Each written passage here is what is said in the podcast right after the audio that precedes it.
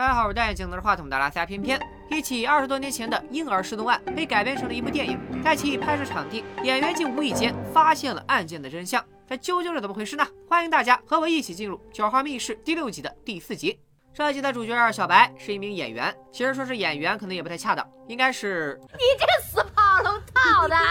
剧集开场，小白来到一个拍摄场地，一名场务接待了他，让小白到演员休息室等候开机。这个所谓的演员休息室，其实是征用的当地住户的房子，条件比较简陋。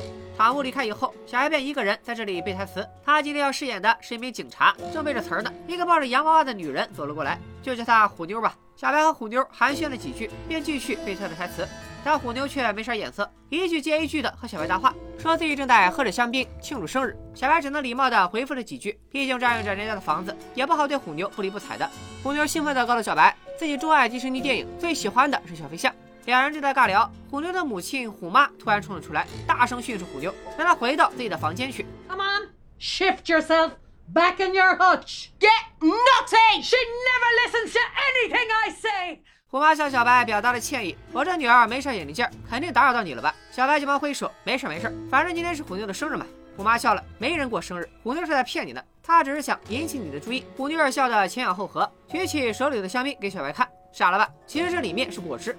小白蒙圈了，这家都是什么人啊？他借口找水喝，想离开这里，我妈却热情地挽留了小白。你想喝水，我可以给你倒呀。小白只能坐了回去，继续忍受这种尴尬的气氛。有多尴尬呢？发布原片，大家可以感受一下。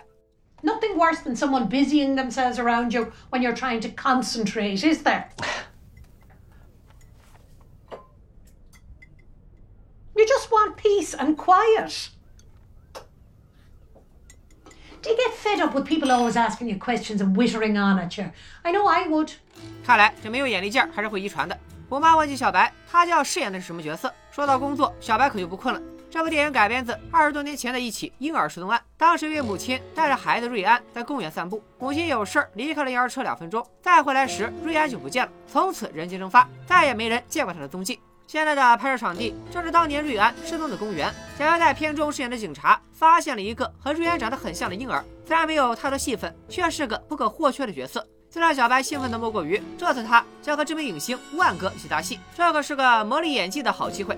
虎妈却有不同意见，事情都过去二十几年了，现在再挖出来拍成电影，不会对当事人造成什么影响吗？小白只能插个话题，剧本写的非常好，电影拍出来一定好看。这时场务走了进来，通知小白还要在这里再等一会儿，随时候命不能离开。小白只能继续忍受母女俩的死亡凝视，这场面我都替他尴尬。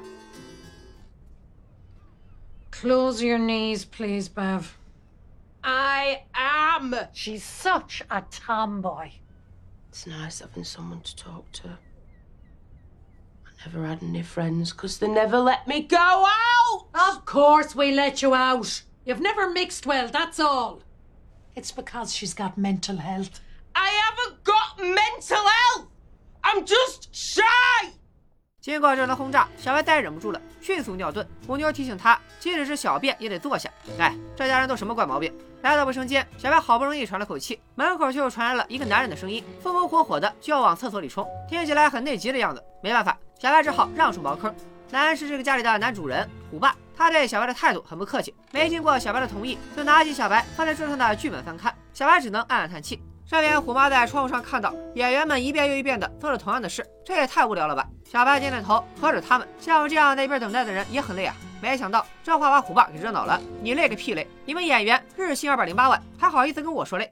说完便当场脱掉了鞋子，房间里顿时充满了快活的空气。好在虎妞急着把话题扯回了当年的婴儿失踪案。小白询问他们当时是否就住在这里，虎爸却和虎妈提供了完全相反的答案。虎爸说是，虎妈说不是。虎妈表示，当年他们是在案件发生后的一两个月才搬来此地的。虎爸也慌忙改口，说自己记错了。小白敏锐地捕捉到了一丝不寻常的气息，这家人似乎隐瞒了什么秘密？难道他们跟婴儿失踪案有关？又等了一会儿，小白的救命稻草终于来了。场务带着万哥进入演员休息室，将虎爸等无关人等清退。万哥和小白对起了台词，他对台词的分配很是不满。小白本来好歹有三句台词，在万哥的改动之后，只剩下了一句。小白有苦说不出，心说你都成味了，怎么连我一个龙套的台词都要抢？万哥离开后，虎妈走了过来，今天的场面让他想起了从前警察进入公园搜证的情形，还是自己见过瑞安的母亲，看着瑞安的态度并不好。小白有些疑惑，你刚刚不是还说你们当时不住在这里吗？又是怎么知道这些细节的呢？此时常务又走了进来，通知小白要去跟大家一起为瑞安默哀一分钟，因为今天是瑞安的生日。哎，小白想起刚才虎妞说今天是他的生日，桌上还放了一张生日快乐的贺卡，这一切仅仅只是巧合吗？小白有点乱，他冲进卫生间，想让自己冷静下来。一抬头，却看见墙上的照片，虎爸穿着红色的裤子，这和剧本上的描述一模一样。当年瑞安失踪以后，目击者称他看到一个符合瑞安外表的孩子被一个穿着红色运动服的人抱走了。瑞安当时还围着一条恐龙披肩。小白在四下一看，架子上还放着一瓶脱毛膏。小白想起虎妈说过虎妞像个假小子，难道说虎妞其实是个男的？他就是当年失踪的瑞安？小白迅速将此事告诉了常务，谁知常务忙于工作，根本就没听进去。小白只好单枪匹马作战。他来到虎妞的房间，提出想看看虎妞小时候的照片。一低头才发现床上有一条绣着恐龙的披肩，上面还写着瑞安的名字。小白吓得说不出话来，这不就是虎爸偷走婴儿的实锤吗？此时虎爸面色不善的走进来，准备将小白轰出去。证据在手，小白也没带怕的，一口气把自己的推测都说了出来。虎妈和虎爸其实一直住在这里，他们因为生不出孩子，就偷走了小婴儿瑞安，然后为了掩人耳目，特意搬家，将男孩瑞安打造成了女孩虎妞，教他坐着小便，又给他脱毛，还给他洋娃娃玩。再出现在这里的时候，虎妈、虎爸和虎妞就已经变成了吉祥如意的一家。可都到这份上了，虎妈和虎爸却仍不松口，说他们在搬家的时间上撒谎，仅仅是因为虎爸收入微薄，骗领过一段时间的福利金，没好意思说出来。而且瑞安失踪的时候，虎妞都有十岁了，这年龄也对不上啊。Explain this. Ryan Shaw? Not seen for over 20 years. What's that doing here? Excuse me. Oh, good. You found it. I just let them know. Yeah, could you tell Koshi we found the shawl? It was in the green room. Sheridan must have left it in here yesterday. 难道自己的推断全是错的吗？小白不甘心地追了出去，打算给场务亮出最大的实锤。You want proof? Look.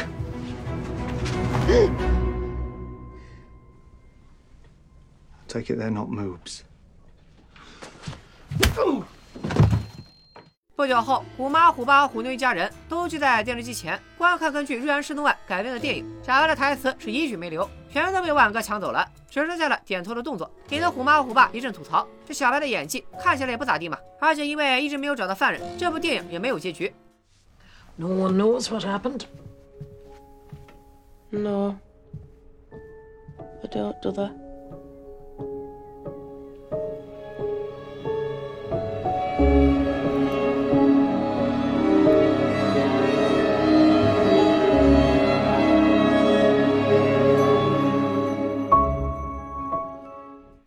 个镜头揭示出了失踪案的真相，正是当时年仅十岁的虎妞偷走并杀害了瑞安。再回头看虎妞那一架子的洋娃娃，有点儿细思极恐，这里面会不会都是虎妞杀害的婴儿呢？这么看来，其实目击者当年看到的穿着红色运动服抱走瑞安的人，有可能就是十岁的虎妞。虎妞身材本来就高大，体毛又比较重，刚出场时唇边还涂着脱毛膏，被认成男人也可以理解。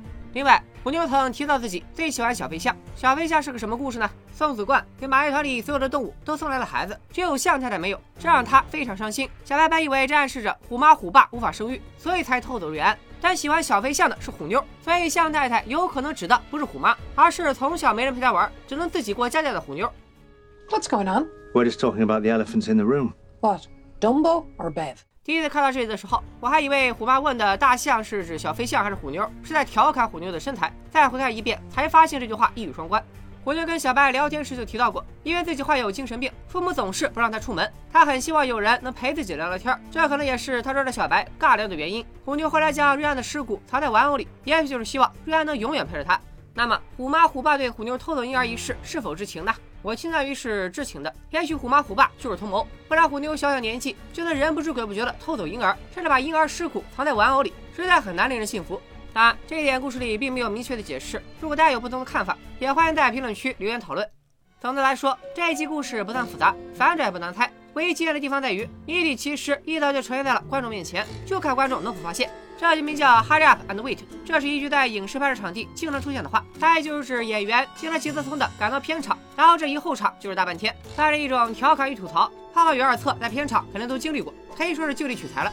另外，本集还有一些英剧和演员进行了梦幻联动，让一部分粉丝双出狂喜。比如饰演万哥的演员阿德里安·敦巴是最暗剧《重任在肩》的主角之一，在这集的故事里，他以本名出演了一个戏霸，耍大牌，给自己各种加戏改台词，哭戏还要借助催泪棒的帮助，是不是让他想起了国内某些所谓的实力派演员？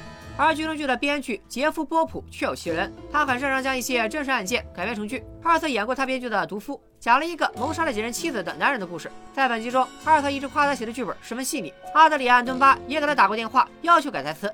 总的来说，这集就是以玩梗为主，故事并不难懂，而且出于文化语境的原因，咱们的观感肯定不如英国的观众，这也是没办法的事。最后还是找兔子环节，这集的兔子和洋娃摆在一起，非常明显。《小二密室》第六季还剩最后两集了，不知道这两集的精彩程度能否超越二三集，来个完美收官。三妹妹的视频播放量是一期不如一期，但既然咱们开了坑，我也答应大家一定会填下去，也希望大家能多多点赞支持一下。今天就说到这里吧，咱们下期再见，拜拜。the breakup. These four walls are closing in.